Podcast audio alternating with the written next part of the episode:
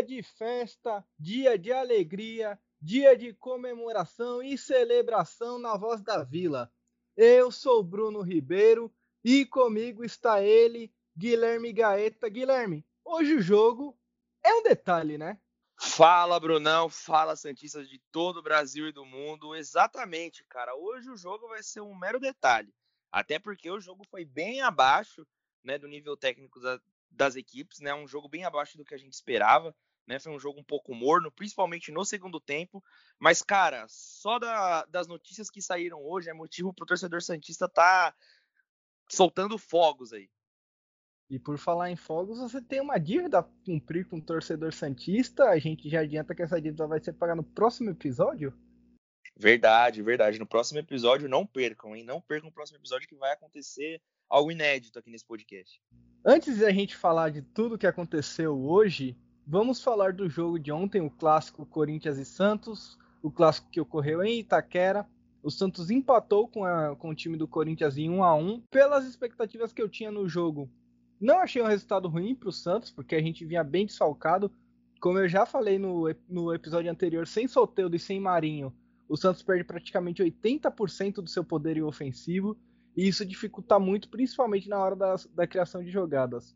Então, de uma forma geral, assim, eu não, não fiquei triste com o resultado do empate. Claro que pelo jogo que o Santos fez, poderia ter saído com um resultado melhor. Você gostou da atuação do Santos ontem, Guilherme? Olha, Bruno, para falar a verdade, eu não gostei no primeiro tempo, né? Eu acho que dava para o Santos ter ampliado aquele placar, aproveitado que deu um apagão no Corinthians, principalmente depois que o Santos fez o primeiro gol. Mas é exatamente isso que você falou, né? O Santos muito desfalcado, sem opções, até no banco, né? É claro que a gente tem muitos garotos para jogar, né? E eu acho a importância é, de colocar eles para jogar. Ontem eu achei que o Lucas mais uma vez entrou muito bem. Teve um lance que ele limpou ali dois marcadores do Corinthians, conseguiu sair com muita qualidade da marcação. É, então eu acho que assim teve uma hora que o cansaço pesou muito, né? As viagens, os desfalques, né? E eu acho que isso é natural, né? Então a gente não pode também ficar só condenando o resultado, porque como a gente sempre fala, né? A gente vir aqui falar sentado no nosso quarto é muito fácil, né? O time tá lutando, tá viajando para cima e para baixo, cruzando o Brasil inteiro para jogar jogos difíceis, né? A gente sabe que os jogos que o, Santos joga são disputados é, até o final, né? Então, assim, a gente tem que valorizar, sim, né? Eu só, assim, eu só acho que dava para o Santos ter pelo menos ampliado no primeiro tempo. Mas a, aí depois, cara, das coisas que, que vem acontecendo com o decorrer do jogo, é, dá para entender, né? É aquela queda de rendimento que teve, principalmente no segundo tempo.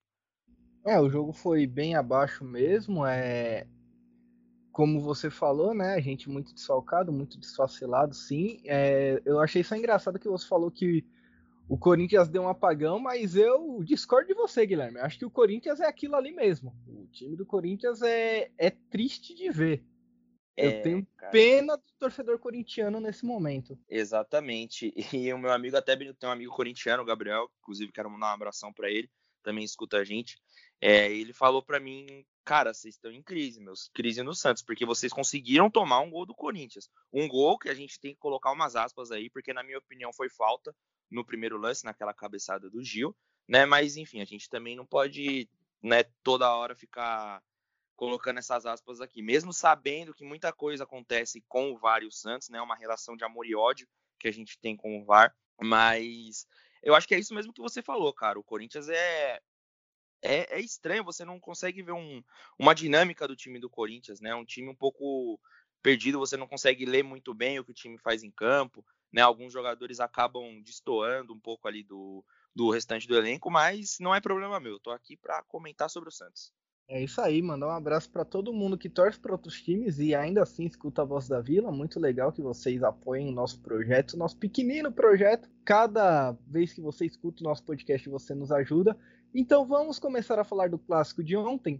O Santos foi a campo com o goleiro João Paulo, como sempre, Pará, Luiz Felipe foi novidade na zaga, Luan Pérez, Felipe Jonathan, o Madison fez ali uma ala direita e foi muito bem nessa posição. O Jobson no meio-campo, o Diego Pituca ao lado dele, o Jean Mota ficou lá na ala esquerda E no ataque a gente teve o Caio Jorge com o Lucas Braga. Teve uma alteração tática aí no time do Santos, né? Costumava jogar aí com três atacantes, mas por conta dos desfalques que a gente já falou aqui, né? Marinho e Soteu, dos principais, além do, do Sanches, que a gente já tinha falado, e do Raniel, enfim. A gente mudou aí o posicionamento, viemos no 4-4-2. O que, que, você achou principalmente ali, antes de falar, é claro, do, do, lance do gol, mas já falando também, da atuação do Madison ali pela ala direita? Já é a segunda vez que ele faz essa função ali, né? Numa linha à frente do Pará. Exatamente, eu acho que vale muito destacar também a versatilidade do Madison, né? Ele começa como um ala, né, como um jogador mais ofensivo, e aí no segundo tempo ele recua, né? Não é a primeira vez que isso acontece também, é claro, mas eu acho que vale é, ressaltar isso, né? A versatilidade, como eles é, têm um bom desempenho jogando em ambas as posições, posições muito diferentes, né? É, uma hora uma posição que exige muito do ataque e outra hora uma posição que exige muito da noção defensiva, né? Da tática defensiva e, né, e todos esses outros atributos. Eu gostei muito da partida do Madison, acho que vem se destacando cada vez mais e fazendo gols importantes, né, gols em clássico. Assim, eu acho que isso conta muito, isso vale bastante, principalmente para a confiança do jogador. Também queria ressaltar aquela dancinha que ele fez ali em homenagem ao Raniel, Raniel que está se recuperando da trombose que ele teve, a gente vai falar disso aqui hoje também. Né? Eu, hoje de manhã eu já acordei indo pra cozinha fazendo aquela dancinha do Raniel. Gostei do Raniel, não, do, do Madison, né? Que é uma brincadeira que eles têm ali entre eles. Achei bem bacana, achei bem engraçado, para falar a verdade. O Raniel postou no Instagram dele é, brincando, né, com o Madison. E eu gostei bastante, cara. E também uma coisa que eu queria destacar é a partida do Jobson, né? Eu gostei muito da partida dele. Eu acho que ele é um jogador que quando ele joga mais para frente, né, buscando mais aquele passe longo, ele joga muito bem e ontem não foi diferente. Ele conseguiu é, dar uns, alguns bons lançamentos, tirando o time um pouco do desafogo lá de trás, principalmente no segundo tempo. E eu acho que isso é um ponto muito positivo, que vale a gente ressaltar até por, pelas ausências né, que a gente vai ter. O Sanches, aí a gente sabe que ele vai ficar parado um, tem, tempão, então quem sabe aí o Jobson não possa estar tá fazendo um pouco, não uma função parecida, né, mas algo que pelo menos supra um pouco a ausência dele. É, logo no começo do jogo, a gente teve um lance ali aos seis minutos que o Gil toca a bola errado, o Caio Jorge acaba roubando essa bola, né, interceptando esse passe, e aí, ao invés dele chutar, finalizar para o gol, ele tenta dar um chapéu dentro da área no Gil e o Cássio sai e faz a defesa, né? Ali você ficou bravo com o Caio Jorge? Você achou que ele podia ter feito algo mais simples para finalizar para o gol? Ah, cara, para falar a verdade, eu fiquei um pouquinho assim. Eu acho que você tá jogando um clássico, é uma oportunidade que você não pode perder. Eu acho que é melhor você fazer o gol do que você tentar dar um chapéu no zagueiro e tentar fazer o gol. Até porque se você tenta dar um chapéu, é uma nova dinâmica na jogada. Você já vai dar mais tempo para o goleiro pensar, o goleiro já vai conseguir ler melhor o seu posicionamento e talvez né, consiga efetuar a defesa. Né? Então, assim, faz o gol, sabe? O importante é a bola na rede, chapéu não, não, não vale gol. Né? A gente sabe que ele é um garoto, tem muito que aprender, tem muito que caminhar ainda, mas assim, na hora eu consegui ficar, né, eu, eu fiquei irritado, ele conseguiu me tirar um pouquinho do sério, parece eu no rodízio, sabe, só toma as decisões erradas, né, tem lá a saladinha, tomate, mas eu vou direto na carne, na massa, então né, né nessa hora me lembrou um pouco da, da minha própria história de vida. É, é, o importante aqui é você se identificar, né, a identificação é importante nesse momento. Claro. Você muito bem aí na sua identificação história de vida triste aí do Guilherme. Logo depois da jogada do Caio Jorge, né? Saiu o gol do Madison. Jean Mota domina a bola ali pela esquerda, faz o cruzamento. O Madison aparece para tocar de cabeça. É o terceiro gol do Madison com a camisa do Santos, né? Mais um gol em clássico aí. Ele já tinha feito gol contra o São Paulo. E nós, mais um gol de cabeça. O Madison que tem uma impulsão muito boa, né? E conseguiu tirar ali do, do Cássio muito bem. Até ali o Santos jogava bem melhor que o Corinthians, inclusive, né? pressionava o time do Corinthians no campo de defesa, faziam umas jogadas legais, umas tabelas, sempre encontrava alguém perto do gol em condições de finalizar. Eu acho que faltou ali um pouquinho de paciência para o Santos depois do gol para conseguir realmente ampliar a vantagem, né? E talvez até sair com um resultado melhor do clássico. Sim, sim, dava para matar aquele jogo no primeiro tempo tranquilamente, né? Até porque o Santos mandava muito bem na partida. E aí, né, em algum momento a gente abdica né, da partida. O Santos meio que para de jogar, é, meio que o Corinthians começa a dominar não a parte ofensiva, porque no primeiro tempo, pelo menos, o Corinthians não ofereceu tanto perigo assim para o Santos. Só que o Santos deixava muito a bola no pé do Corinthians, né? E isso acabou me irritando um pouco, porque o Santos, assim, beleza, você quer abdicar um pouco do jogo, ok, mas tenta pelo menos controlar com a posse de bola e tudo mais. Em alguns momentos isso aconteceu, mas eu acho que dava pra gente ter usado, utilizado isso um pouco mais, né? Ter aproveitado que o Corinthians estava um pouco perdido em campo, né? E assim ter tomado mais conta do jogo, né? No, no primeiro tempo acho que dava assim para a gente ter saído com uns 2 a 0 até mais, né? Porque o Santos realmente começou jogando muito bem e também queria deixar um destaque para o cruzamento do Giamota, né? Que fatiada que ele dá na bola ali na de esquerda, a bola vai parece que ela vai ter guiada no Madison ali, ele só desvia pro gol, achei bem bacana ali o lance do cruzamento dele, né? E também destacar o Pituca, né? Acho que vale muito a gente destacar ele porque é um jogador que ele não não é suspenso, não tem lesão, ele tá sempre jogando, é muito constante o, as entradas do Pituca em campo. É um jogador que tá sempre em campo, não é poupado, né? Então, acho que vale destacar também esse vigor físico que o Pituca tem, nessa vitalidade para jogar jogo, o, os jogos, né? Até porque é difícil você ver ele até ser substituído, né? Então, assim, a gente espera que isso não influencie em nada, né? Porque ele é um jogador muito importante também para o Santos. Guilherme, em 10 minutos de podcast você já elogiou Jobson e Giamota. Eu estou enganado? Eu acho que o pessoal. O que está acontecendo da... hoje? É, o pessoal da torcida está meio confuso nesse momento. A pessoa está ouvindo e está falando, ué, mas aquele que não viu o jogo, principalmente, né, deve estar tá pensando caramba, será que esse cara viu mesmo o jogo do Santos ontem? Mas sim, o Giamotto e o Jadson jogaram bem ontem, né? É, jogar bem, sim, eu, sim. eu acho um pouco demais falar, porque o jogo em si foi ruim. O jogo num geral, assim, para quem assistiu o jogo, foi um jogo bem chato. É, eu acho que dentro do que foi proposto, eles foram eficientes, né? Acho que, é como você falou, jogar bem é a gente pegar um, exagerar um pouco, né? Pegar um pouco pesado. É, então, é, é isso que eu tô tentando dizer pro, pro amigo ouvinte aqui. Não é que eles jogaram bem, que eles acabaram com o jogo, que eles comeram a bola, não, mas eles não, não erraram passes muito próximos assim, não comprometeram, não fizeram bobagem, né? Então, ali dentro do jogo, eles foram personagens que contribuíram efetivamente para uma melhora do time, né? Enquanto eles faziam as jogadas, eh, enquanto eles se propunham a jogar, o Santos era melhor, melhor no jogo. Depois do gol, o Santos recuou muito, recuou muito mesmo, começou a esperar o Corinthians no seu campo de defesa. Esse recuo ele não serviu para a gente partir em contra-ataque, porque esses contra-ataques eles apareciam muito, muito poucas vezes, principalmente no primeiro tempo ali. Então acabou sendo muito ruim para o Santos, porque a gente perdeu ali o controle do jogo, do meio campo o Corinthians começou a pressionar a gente e se tornar perigoso, principalmente no segundo tempo, né? Antes do intervalo ainda, o Lucas Braga tomou um cartão amarelo, ele que estava pendurado, então desfalca o Santos para a próxima partida aí, né? E é um jogador que vinha sendo usado. Vale destacar também que ontem o Cuca não foi a campo, né? Ele estava suspenso, como a gente tinha falado no último podcast. E o Cuquinha, bigode de Salvador Dali, acabou ali comandando o time do Santos. Verdade. Acho que já que a gente está destacando vários pontos aqui, vamos dar um destaque também pro bigode do Cuquinha, né? Eu já tentei fazer aquilo ali no meu bigode, pra falar a verdade, não deu. Meu bigode ele só fica para baixo. Tava bem engraçado, fizeram vários memes ali hoje dele no Twitter, ele é bastante risado.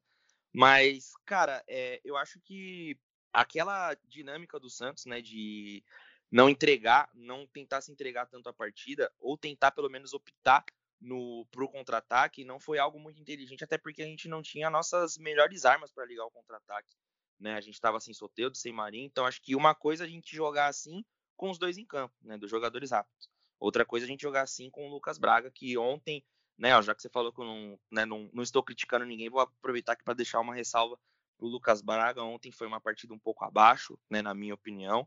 E, Mas bom. Só ontem. É, não, não. Para falar a verdade, eu acho que foi meio um reforço ele não, não jogar com o Grêmio, né? Mas é, a gente sabe que ele tá devendo também. Claro que tem toda uma entrega, né? Mas ontem, mais uma vez, deixou a desejar. Palavras duras aí pro Lucas Braga nesse podcast. Acho que foi a primeira vez que a gente desferiu aí palavras duras para um jogador do Santos. No último lance do primeiro tempo, era um escanteio para o Corinthians.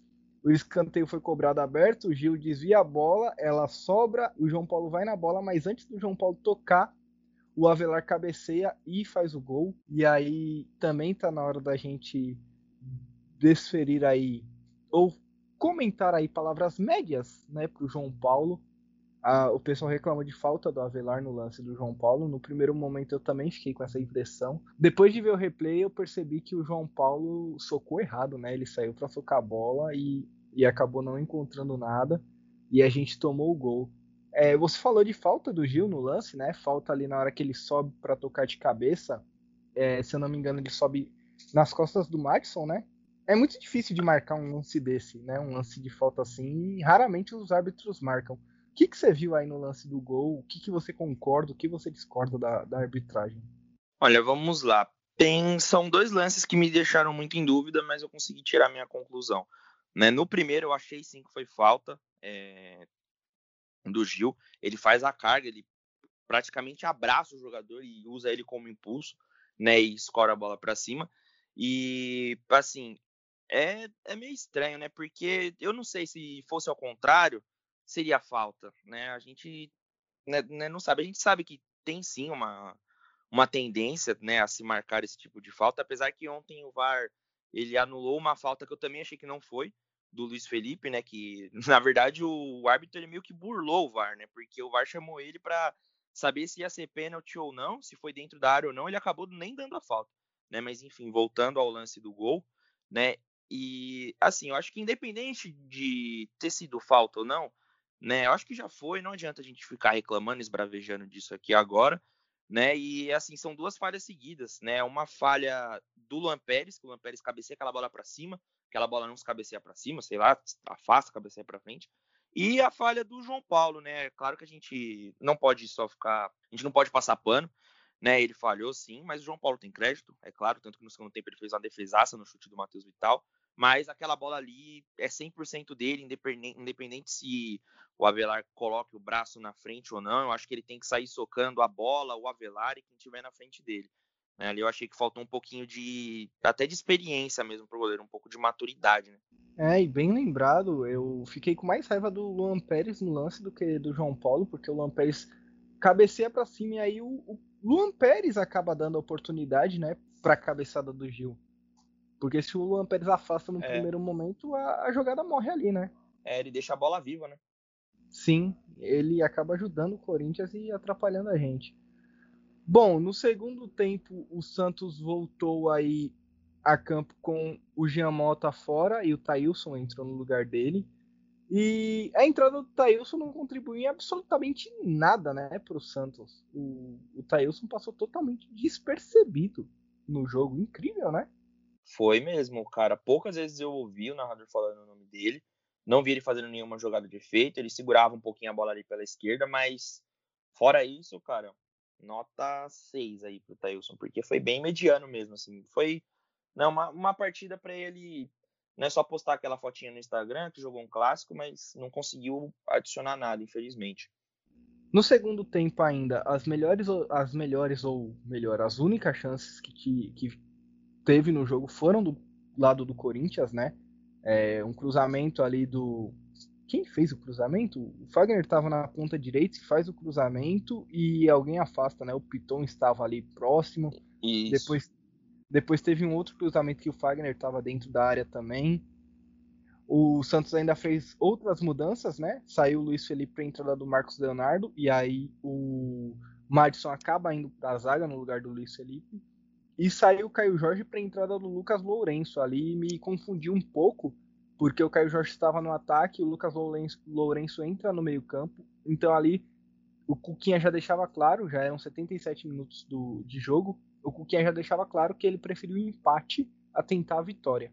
É, eu acho que dava para ter agredido pelo menos um pouco mais o Corinthians, né? No segundo tempo o Santos fez muito pouco.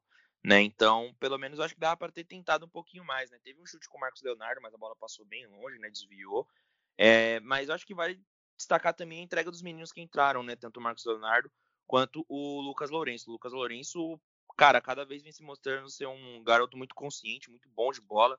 Teve aquele lance que ele limpou é, a jogada de dois, dois defensores Bonito ali do Corinthians. É, foi mesmo, foi um lance bem legal, assim, né? Lembra até quando a gente jogava FIFA Street, assim, no PlayStation 2, né? Você tirar a bola de um, sair assim de engano, foi algo bem legal de se ver, assim, também, que dá esperança pra gente, né? O meio-campo é um setor que o Santos é muito carente, então acho que mais uma vez, né, eu venho falando aqui, a gente tem que dar mais tempo pro garoto de bola, né? Eu acho que você dá 20 minutos para ele do segundo tempo, eu acho que é uma covardia até para o futebol que ele pode apresentar.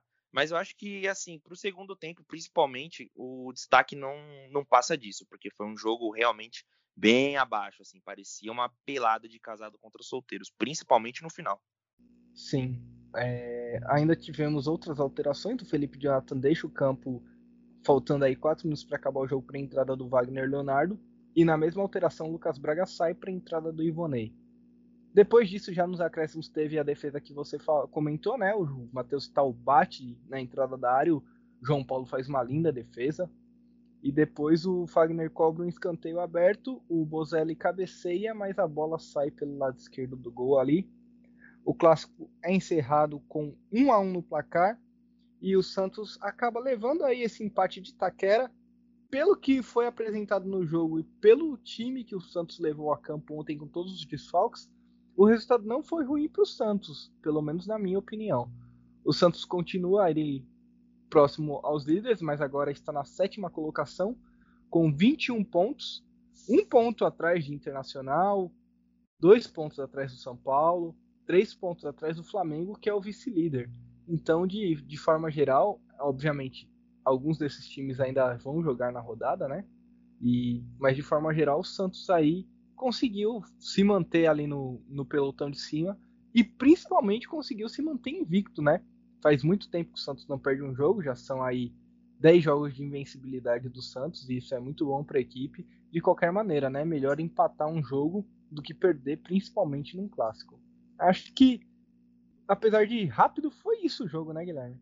É, eu acho que o jogo também não teve muita coisa, assim, né? Foi um jogo bem parado digo em questão de criação, assim, né, de chutes ao gol, tanto que os comentaristas estavam até falando, né, que faltava mais da criação do time, tudo mais, então acho que foi bem isso, né, e você né, acabou comentando dos outros times, né, da, da parte da tabela, o Inter vai jogar hoje, né, se eu não me engano já deve estar jogando contra o Bragantino, né, então é um time que pode chegar um pouquinho é, mais próximo ali do Atlético Mineiro, que perdeu ontem para Fortaleza, diga-se de passagem. O jogo, é, esse jogo é às 9, né? Agora tá jogando Atlético Paranaense e Ceará, tá 0 a 0 mas esses dois times estão um pouquinho lá para baixo da tabela, né? Então eu acho que, cara, é, devido às proporções, eu acho que foi até uma rodada.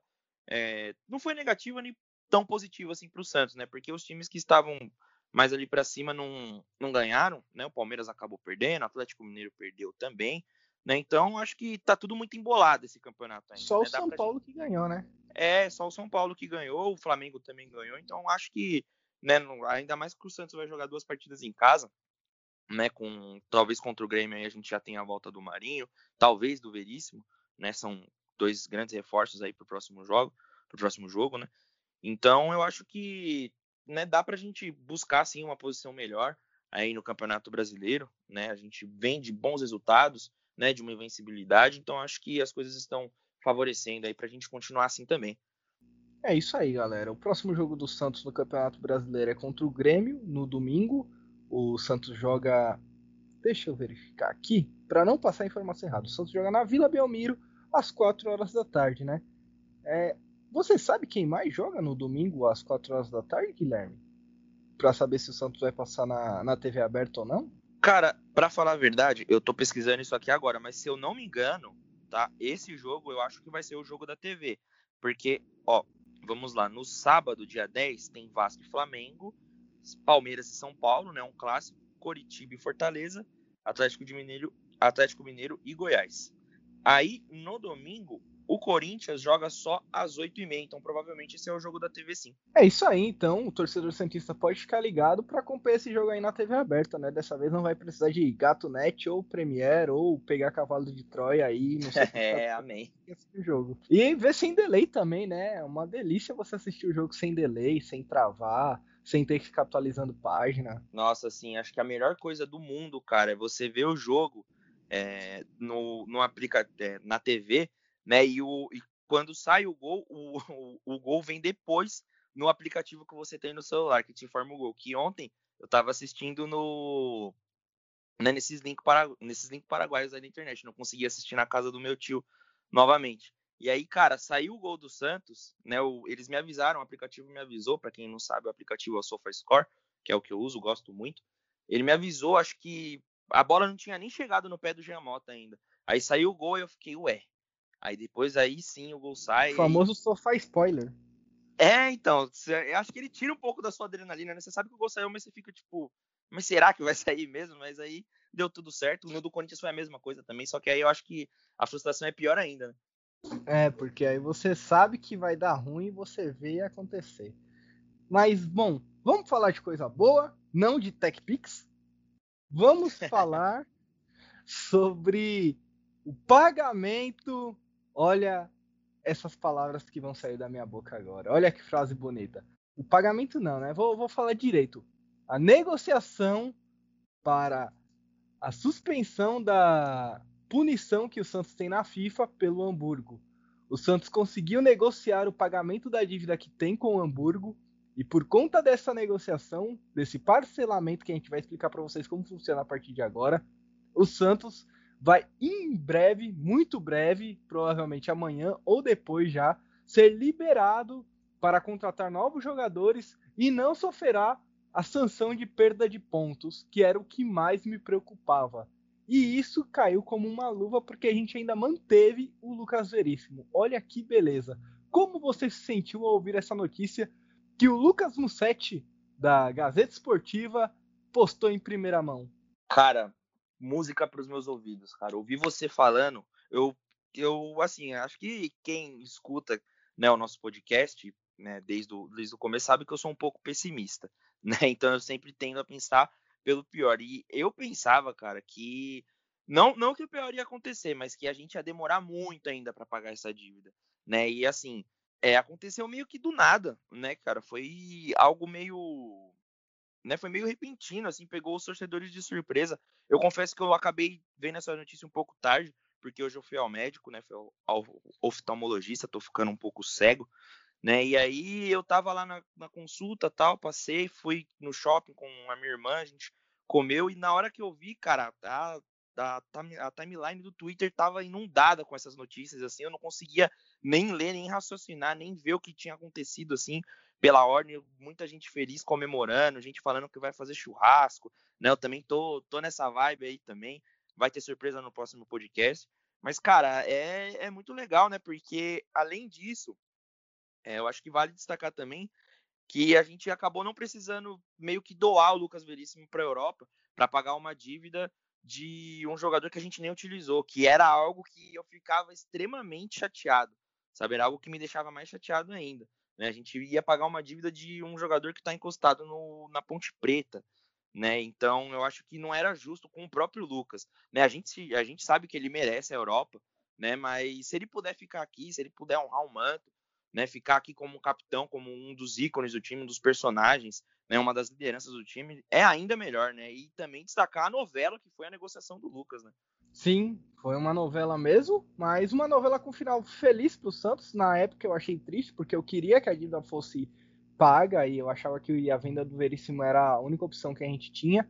Mas não, torcedor Santista. Eu vou explicar para você como é que o Santos conseguiu fazer essa negociação, que é essa negociação com detalhes. O negócio é o seguinte: o Santos ele conseguiu nessa quinta, dia 8 do 10, eu estou gravando esse podcast agora às 7 horas e 59 minutos, quase 8 horas no horário de Brasília, e essa notícia foi postada às 4 horas e 44 minutos, então há pouco mais de 2 horas.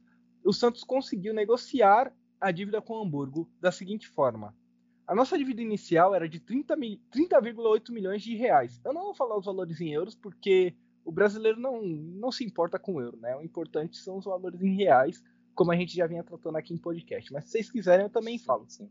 Você quer que eu fale em euros e reais, Guilherme? Que, que você acha? Não, fala, fala, fala em real, fala, fala, fala na língua que a gente entende, bufunfa, cascalho. Então tá, então 30,8 milhões de verdinhas, 30,8 milhões de reais. Agora essa dívida é de 19,6 milhões de reais. Ou seja, conseguimos um desconto de mais de 10 milhões de reais. E quem negociou isso foi o Andrés Rueda, que é o candidato à presidência do Santos pela chapa União pelo Santos. Ele e o Walter Ichalka, eu espero que seja essa a pronúncia, se não for, me perdoe, porque é, eu não sei, sei, falar desse nome. Deve ser Ichalka. é. Walter Ichalka. Eles negociaram por mais de 10 dias com o diretor do, do Hamburgo e quanto a isso foi amolecendo, né, ele, várias negociações. E pelo que aconteceu, o Rueda falou o seguinte: "Olha, se vocês não aceitarem o acordo, a gente vai perder pontos. E a gente possivelmente vai para ir para a Série B. Se a gente quer ir para a Série B, a gente não vai ter dinheiro. E aí a gente não vai te pagar. Então é melhor você negociar parcelado do que você não receber nada. E aí o cara falou, pô, é, não é que é mesmo? E aí o cara falou, ah, beleza, vamos ver aí. O nome do diretor do Hamburgo é Jonas Boldit, que é o diretor do clube alemão, né? Você ia falar alguma coisa, Guilherme? Não, só ia destacar que ele jogou a real, né? Porque ia ser bem isso que ia acontecer mesmo. A gente ia cair pra Série B e ia ficar tipo um cruzeiro da vida. Como que a gente ia pagar essa dívida? Né? Não, não ia ter como. Exatamente. E aí, para você entender quais são os moldes da negociação. O Andrés Rueda, o próprio pré-candidato aí, o próprio candidato, ele emprestou ao Santos 9,8 milhões de reais sem juros, com pagamento parcelado a partir de janeiro. Caramba, eu queria ter 9,8 milhões de reais para emprestar para alguém, cara. Eu Bom, também, cara. Ia ajudar muito. Pô. Agora, voltando, o, o que aconteceu é o seguinte: o acordo é 16,4 milhões agora. Nesse momento, o Santos já inclusive fez o depósito ao Hamburgo. Os cachorros estão muito felizes aqui, Guilherme. Não sei se você está ouvindo, mas os cachorros estão comemorando muito. Minha namorada acabou de arrastar a cadeira no chão também. Tá tudo uma festa aqui. É, é festa, é festa. Eu vou, acho que eu vou deixar para soltar os fogos hoje. É, então. O, voltando à dívida. Agora são 16 milhões e 16,4 milhões de reais que o Santos já depositou na conta do hambúrguer. Esse valor deve cair amanhã pela manhã. E 3,9 milhões de reais em parcelas bimestrais. E aí o, o Santos não tinha todo esse dinheiro, né? Os 16,4 milhões de reais. E aí o Rueda empresta 9,8 milhões de reais sem juros para o Santos. E o Santos, com recursos próprios, com o próprio dinheiro dele, ainda coloca mais 3,3 milhões de reais e ainda tem aí os outros 500 mil euros, que são aproximadamente também 3,3 milhões de reais, do Jackson Poroso. Então, juntando todos esses montantes, da, o do Rueda, o que o Santos já tinha em caixa ali, e o do Jackson Poroso, dá o, os 16,4 milhões de reais, que seriam aí a entrada dessa dívida, né? E aí, qual é que é a ideia? a ideia que o Rueda deu pro rolo foi a seguinte: não, não deposita o dinheiro do Poroso agora. Segura, porque se a gente depositar, eles vão achar que a gente tem como depositar mais dinheiro. Então segura, porque esse dinheiro pode ser usado numa entrada futuramente. E aí vem o, a expertise, né, do Rueda e do Schwaska, do Schwaska lá, do Walter Schwaska. Eu vou chamar de Walter que é melhor, né? É, verdade. a expertise do Rueda e do Walter para negociar com os alemães. Esse acordo ele ocorre após quase três anos da contratação do Kleber Reis. Foi um contato direto com Orlando Rolo, direto com Rueda, direto com Felipe Jimenez. Então, esse contato entre o, o Jonas Bold, que é o diretor do Hamburgo, e essas pessoas possibilitaram que o Santos faça o pagamento. Esse pagamento agora cai na sexta-feira e já na sexta os alemães retiram a queixa da FIFA e liberam o Santos para registrar novos jogadores. Você tem alguma dúvida sobre como funcionará esse pagamento, Guilherme? Não, cara, para falar a verdade ficou bem claro, bem explicadinho. Eu acho que deu para entender aí como vai funcionar. Né? Eu só queria destacar a expertise do Rueda, né, e do Walter, hum, com toda a minha experiência jogando banco imobiliário, tudo bem que é uma coisa que não tem nada a ver com a outra, né? Mas eu nunca pensaria assim, principalmente com, com esse detalhe da venda do Poroso, né? Porque quando ele foi vendido, é, o que eu pensei foi o seguinte, eu falei assim, ah, beleza, o Santos vende o jogador, deposita a grana pro Hamburgo, né, para eles pelo menos aliviarem um pouco a barra, um pouco a pressão, né, para não registrar uma nova queixa, o Santos perder pontos. Mas aí, né, você tem essa opção de você segurar o dinheiro, juntar com mais uma grana em caixa, né, e conseguir adicionar um valor maior como uma entrada, né, que eu acho que também é mais favorável, né, para ambos os lados, né? E também o Rueda, acho que ele já cava aí uma, né, uma pelo menos uma, uma forte pressão nos outros candidatos, né? Porque ele, diferente de muita gente, foi lá e fez. Né? Então acho que vai ser a opção de voto de muita gente aí para a presidência do Santos. É, e só para finalizar a informação, a, o vencimento das parcelas são o seguinte: eu tô por dentro de tudo hoje. Hoje eu tô por dentro de tudo. A primeira parcela é dia 15 de dezembro, a segunda é dia 15 de fevereiro e a terceira é dia 15 de abril.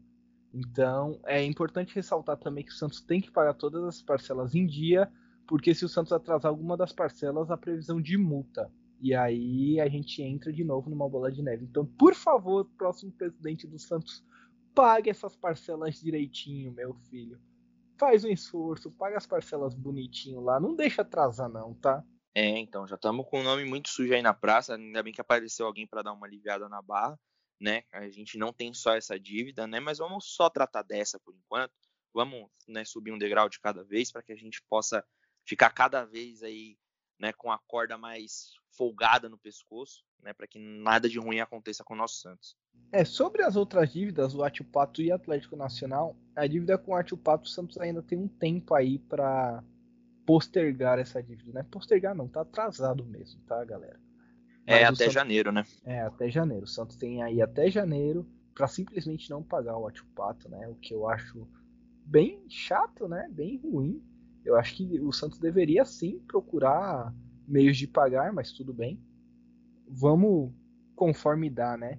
É, eu concordo com você sobre a, o Rueda, né? Ele cava sim uma. Pelo menos ele avança, né? Ele sai na frente dos outros candidatos na corrida à presidência do Santos. A gente vai ter um episódio especial aqui para falar da, das propostas, do plano de, de propostas de cada candidato, né? Do plano de governo de cada candidato para o Santos mas isso vai ser mais próximo da eleição, quando todos eles apresentarem esses planos de governo, quando a gente tiver as propostas com clareza, a gente vai parar e fazer um episódio só disso, talvez até com uma participação especial. É, eu tô muito feliz, cara. É, e isso libera o Santos para contratar novos jogadores, né? O que, que você espera que aconteça a partir desse momento? Cara, exatamente. Eu acho que esse é um ponto que a gente vai ter sim que abordar uma hora, né, referente aos, aos candidatos à presidência do Santos né? Então acho que vai ser super válido e vai ser muito legal, né? A gente meio que fazer um, um episódio com as nossas opções, né? Então eu tô bem animado, confesso que hoje eu fiquei bem animado quando eu li a notícia até para vir gravar, né, o episódio. E referente aos reforços, cara, eu acho que algumas coisas, né, eh, elas acontecem para o bem, né? Por exemplo, a gente sabe que tinham, tinham jogadores que estavam esperando ali esse desbloqueio do Santos, né? O Elias, no caso, não foi um deles, o Elias foi para o Bahia. E na minha opinião, eu acho que não vai fazer falta, né? Então, a gente já sabe que pelo menos o Laércio, né, um zagueiro que vai ser contratado pelo Santos, ele estava é, naquela reunião que o Orlando Rolo fez com todo o elenco, né? Então, provavelmente aí assim que o Santos, né, assim que o Hamburgo retirar esse essa queixa do Santos, né, tiver esse desbloqueio, acho que ele vai ser um dos primeiros aí a ser registrado. Tem o caso do Zé Werison aí também e paira a notícia no ar de que Robinho pode estar de volta também. É isso aí. É, gostei muito do, do gancho que você fez, Guilherme. Aí para o nosso próximo assunto, a gente acha que a gente deveria fazer mais vezes esse tipo de gancho aí. Muito bom, viu? Parabéns. Você está muito dinâmico no podcast de hoje. Ah, muito obrigado. O Robinho deve voltar. É, as negociações estão intensas entre a advogada do Robinho e o Santos, né? Na verdade, já deve estar toda palavrada e ele só está esperando essa dívida do essa queixa do Hamburgo ser retirada. A gente fica chateado com a pessoa Robinho, né, por conta da condenação que ele tem na Itália. A gente já falou bastante disso aqui. A minha opinião e a do Guilherme é a mesma. A gente acha que ele deveria cumprir a pena dele na Itália, né? Pagar essa dívida que ele tem com a sociedade e fica muito complicado um cara voltar ao posto de ídolo depois de ter cometido o tipo de crime que aconteceu. A gente sabe que a, a, a legislação italiana é um pouco diferente da nossa e que lá a pessoa é condenada sem ser todas as instâncias julgadas, mas, bom, são 20 páginas de condenação para você que ainda não leu. Vá atrás, leia, pesquise sobre o caso, porque é muita coisa, tem, tem muita coisa que, que mostra que é muito mais fácil ele ser culpado do que ele ser inocente, galera. Então, para você que ainda não viu, que se não, não entrou nesse caso aí, vai atrás. A gente não vai ficar falando disso aqui de novo, porque a gente já falou disso em um outro episódio. Se você não ouviu, volte no feed. Eu não lembro. Você lembra qual que foi o episódio que a gente falou disso, Guilherme? Cara, infelizmente eu também não lembro, mas foi um dos primeiros, se eu não me engano, acho que foi o terceiro episódio que a gente falou dessa condenação aí do Robinho, que é algo que a gente tem sim que ressaltar a gente não pode deixar impune, como a gente falou no outro episódio. Né, eu também fico muito chateado por né, o Robinho ser um cara que eu vi jogar em 2002, né, bem brevemente, eu lembro mais de, de dois, em 2004, né, e acontecer esse tipo de coisa, né, mas assim, como jogador, né, a gente não tem não tem o que falar, todo mundo sabe quem é o Robinho, né, eu não preciso ficar detalhando aqui passagens dele, né, mas infelizmente mancha um pouco, né, a carreira do, de um ídolo nosso, né? Sim a gente falou, eu consegui ver aqui, a gente falou no episódio Marinho Dependência, que foi o nosso terceiro episódio mesmo, tá muito bem de memória, Guilherme. Foi um episódio que saiu aí no dia 13 de setembro, então se você não ouviu, a gente fala disso logo no começo do episódio, volte aí no seu feed, veja o que a gente falou, que a gente comentou, né? É, é bem rápido porque isso tá logo no começo do episódio aí. E aí, se você compartilha da mesma opinião que a gente, é uma, é uma opinião pessoal de cada um, mas agora a gente vai comentar um pouquinho do Robinho em campo, né, de, do que ele agregaria para jogar para como jogador do Santos, né, para o time, porque a gente querendo ou não e a gente com uma opinião ou não, ele vai ser jogador do Santos e a gente vai analisar sim o desempenho dele dentro do campo. E a gente já tinha falado disso também no segundo episódio do podcast, né, sobre uma possível volta do Robinho. A gente tinha até não tocado nesse assunto no segundo episódio, mas a gente já falou, né? Ele pode atuar ali de falso 9, ou ele pode atuar ali na, na ponta, ou até mesmo armando. Como é que você espera ver o Robinho nessa volta do Santos? Olha, eu acho que para ter mais eficiência, eu acho que o Robinho se encaixaria ali mais como um falso 9, né? Que é uma posição que o Santos tem uma carência ali de um centroavante. A gente tem o Caio Jorge que vem fazendo é, até de um verdadeiro partidas. 9. É, então. Por isso mesmo, né? O Caio Jorge ele vem fazendo boas partidas realmente né? Mas eu acho que falta ali um revezamento tanto com o Raniel, que vem de lesões, né? E aí o Robinho poderia chegar para pelo menos sanar um pouco disso, né? E, ou às vezes ele poderia até jogar como um segundo atacante, né? E às vezes você optar, não sei, por jogar com ele de um segundo atacante, encostando um pouco mais no Caio Jorge, né? Fazendo um pouco essa função de é, um atacante que joga um pouco mais por trás, né? Eu acho que pra, até para armar mais as jogadas, né? Eu não sei se na ponta ele poderia render tanto, até por conta da idade, né? Apesar que a gente sabe que o Robinho, ele tem. Quantos anos que o Robinho tem? 37? Não, Agora me. 37 ele já tava jogando de bengala, cara. Peraí. Ele é mais novo? 36. Agora... Ó, 36, ó, passei Também não é, não é, tanto não, né? Ele, mas... ele nasceu em 25 de janeiro. É, então, mas isso confunde muito, porque o Robinho, ele tem, meu, a mesma cara que da passagem dele no Santos de 2011 ainda. Ele parece um, um moleque ainda. Né? O Robinho não parece que ele tem essa idade, parece que ele, é, que ele ainda é um menino, né? Que ele é novo, tem aquela carinha dele de moleque mesmo. E assim, eu acho que na ponta, eu não sei se ele poderia render tanto, né? E também a gente já tem posições fixas na ponta, né? Marinho e Soteudo. Então acho que para encaixar mesmo no time seria em um desses dois setores aí do campo. É importante o torcedor santista não se iludir muito, porque é um jogador já de 36 anos então, apesar de ser um cara que a gente sabe que tem um diferencial, tem uma visão de jogo muito boa, né? Foi um jogador aí que apareceu no Santos muito bem, brilhou em vários times, no Manchester City, passou pelo Real Madrid também. As pessoas falam que o Robinho não foi bem no Real Madrid, mas ele ganhou o título lá também. Então, não sei. Eu, eu acredito que ele tenha tido uma carreira bem promissora, assim, bem boa enquanto é jogador, mas por exemplo, no ano de 2019 2020, ele jogou 15 partidas e ele não fez nenhum gol, né? Então, o torcedor Santista, aliás, ele jogou 15, né? Jogou 19 partidas e não fez nenhum gol, né? Então, é algo que a gente tem que ficar ligeiro aí, né? Não, não se iludir muito com o Robinho, porque não é ele que vai salvar o Santos de nada, né? Eu acho que é melhor a gente apostar aí nos jogadores da base do que ficar aí achando que o Robinho vai salvar a gente em todo o jogo. Já na última passagem dele, ele não conseguia fazer isso, né? Exatamente. Eu acho que é positiva a vinda dele, né? Principalmente para os meninos, né? Para ele passar uma experiência ali para os garotos da base. né? Eu acho que a maioria dos garotos deve ter ele ali no futebol como um espelho, né? Então acho que vai ser muito bom essa proximidade com o elenco dos garotos. Né? O Santos tem muito garoto da base. Ontem a maioria dos, dos que estavam em campo eram garotos formados na, nas categorias de base. Então acho que é importante por conta disso também, né? A última passagem do Robinho que eu me lembro, né, pelo Brasil foi pelo Atlético Mineiro, né? E ali ele conseguiu se, é, desenvolver um bom futebol também. Vamos ver né, se no Santos vai ser diferente da, do último ano dele no futebol. Né? Ele deve estar tá, né, meio sem ritmo, né, porque está um tempinho sem jogar. Mas aí vamos ver o que vai se concretizar também. E aí a gente também já aproveita para né, falar não só dessa vinda do dessa possível vinda do Robinho, né? Provavelmente vai acabar acontecendo, mas também a gente tem que ficar de olho, prestar atenção aí no Cuca, né? O Cuca agora que o Santos vai poder contratar, Vamos ver quem ele vai indicar aí para reforço, né? Vamos ver se vai pintar algum novo reforço fora esses que já estão né, engatilhados, né? Porque eu tenho muito medo também de o Cuca, por exemplo, indicar medalhões, o Santos trazer medalhões, né? A gente sabe que também o Santos não pode fazer loucuras no mercado, mas, por exemplo, trazer né, jogadores é, mais rodados assim e não dar roda rodagem para base, que era o que estava acontecendo, e na minha opinião tá dando certo. É isso aí, o Robinho já declarou para a imprensa que ele deseja se aposentar no Santos. Você acha que a aposentadoria dele vai ocorrer na nova Arena Santista, que deve ser votada hoje? Aí você já emenda, porque você me passou umas informações hoje sobre essa nova arena? Exatamente. Olha, cara, eu espero que sim, né? Mas a gente sabe que vão, vai um tempo de obras, né? São né, praticamente dois anos aí, né?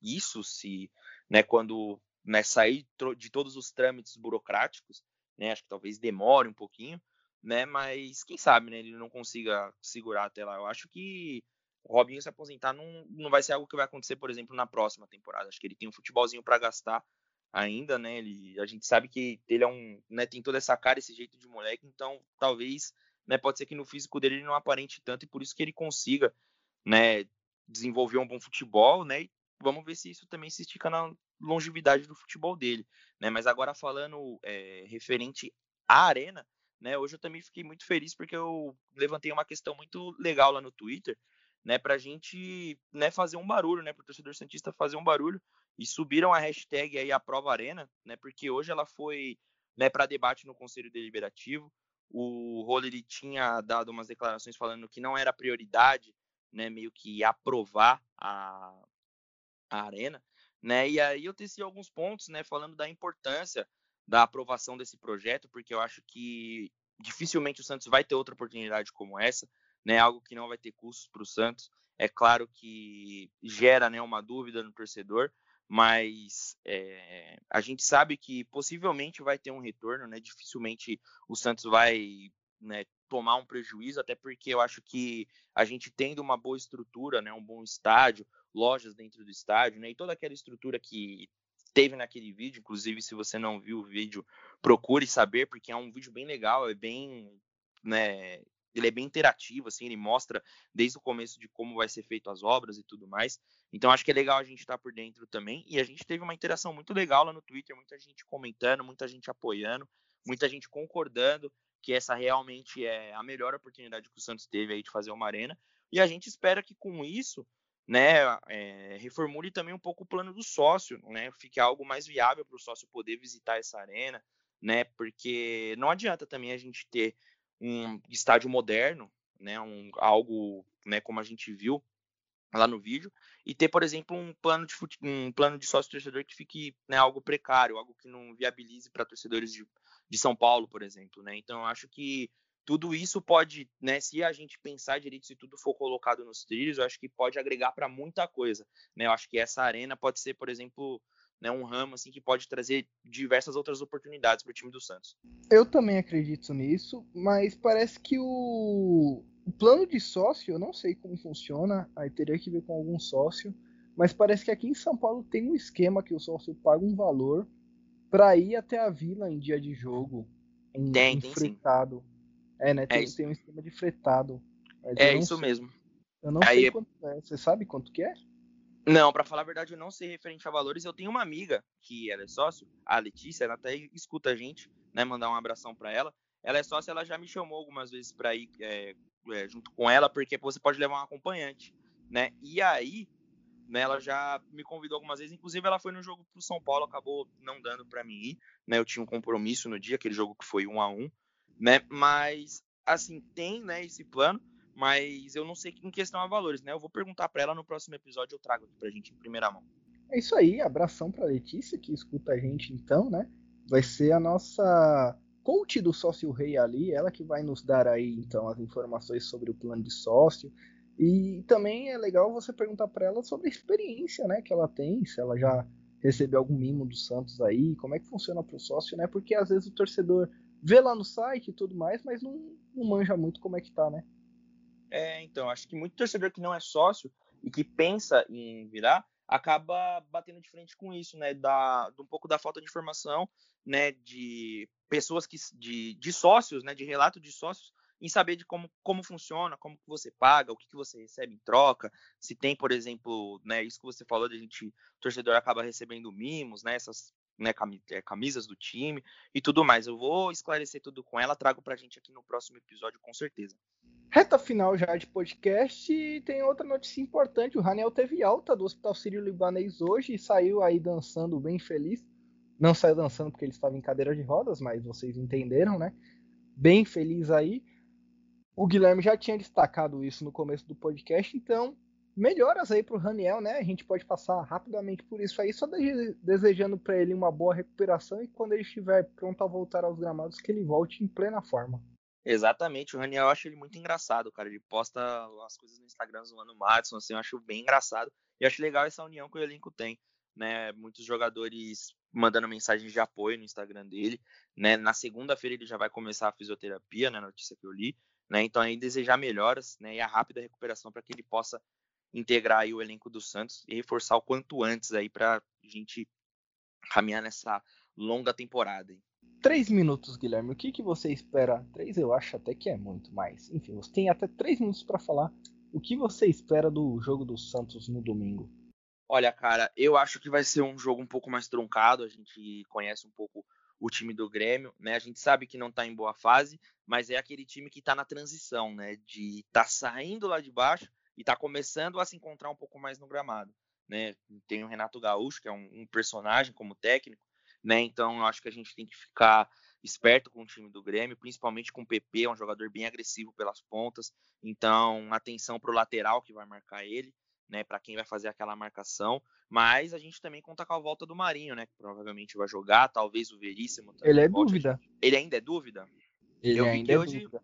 Eu vi que hoje ele deu um esporro no, no lá, que ele publicou uma notícia, ele postou no Instagram, bem bravo.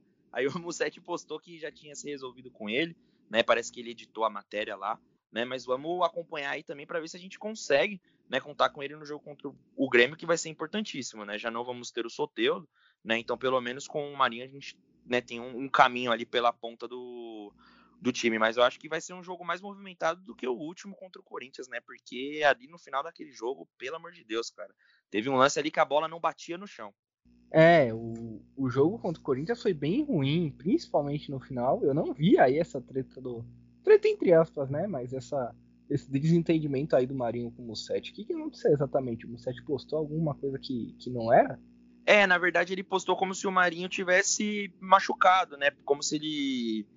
Como se ele fosse dúvida. Aí o Marinho postou no. Só que assim, eu também não vi maldade no Musset, né? Eu achei que o Marinho foi um pouco afoito, né? Na minha opinião. Aí o Marinho tirou o print da notícia e postou no Instagram dele. E ele colocou alguma coisa assim, ah, é, matéria vazia, alguma coisa assim, é, no como legenda, assim, né, no Instagram. E aí o Musset replicou aquilo, né, tirou print do print, postou no Twitter dele, e aí ele falou que conversou com o Marinho, pediu desculpas e parece que ele editou a notícia. Eu não sei se ele apagou. Se ele não apagou, eu vou marcar você. Ah, beleza, então. É, a gente tem aí essas dúvidas pro, pro jogo contra o Grêmio. A gente espera que se ambos estiverem à disposição, joguem, mas a gente não quer também que sejam forçados, né? É, a última notícia que eu tenho do Musset aqui é de duas horas atrás que ele fala: Lucas Veríssimo, Alisson e Marinho não participam do treino dessa quinta-feira em campo. Trio é dúvida para a partida contra o Grêmio no domingo. Eu não, não vi nada demais, não. É, eu acredito que acabe sendo isso. Vamos ver se vai ocorrer mais alguma nova avaliação, né, até o jogo de domingo. Eu acabei de ver essa notícia aqui também Né? E o que fica meio bem em dúvida, porque tinha uma no Globo Esporte falando que o Santos esperava né, acelerar esse processo de recuperação para contar com eles. Mas acho que nunca é bom a gente ficar acelerando, principalmente lesões, né? Porque aí o jogador joga né, pelo menos meio tempo, meio baleado. Muscular. É, então, aí joga meio baleado ali, aí acaba se desdobrando para algo que agrave mais. Então, assim, claro que vai ser ótimo se a gente puder contar com eles, mais 100%, claro. Né? Isso aí, então, hora do seu destaque final, Guilherme. A gente tava meio sem ideia pro destaque final, mas qual vai ser o seu destaque final de hoje? Se vira aí. Se você não tiver um, só pede pro pessoal ouvir que tá bom. Não, vou pedir pro pessoal ouvir também, mas eu vou. O meu destaque final vai para um, um, jogo meio curioso do Santos que vai acontecer. Né? O Santos vai enfrentar o Ceará na Copa do Brasil na quarta-feira às 16 horas, cara. Você vai fazer como para assistir esse jogo aí? Ah, eu tô acostumado. Assim. Eu saio 4h20 da tarde do, do trabalho, ah, né? Ah, sim. Então, e como eu tô de home office, eu espero que nenhum chefe meu ou líder escute, esteja escutando esse podcast, mas dá para pôr ali na TV, né? E deixar é. o jogo rolando enquanto a gente tá aqui atendendo, né? Dá pra ficar um olho no peixe, outro no gato ali, de, de uma forma geral, né? Exatamente. É, é só 20 minutinhos, então não, não prejudica, né?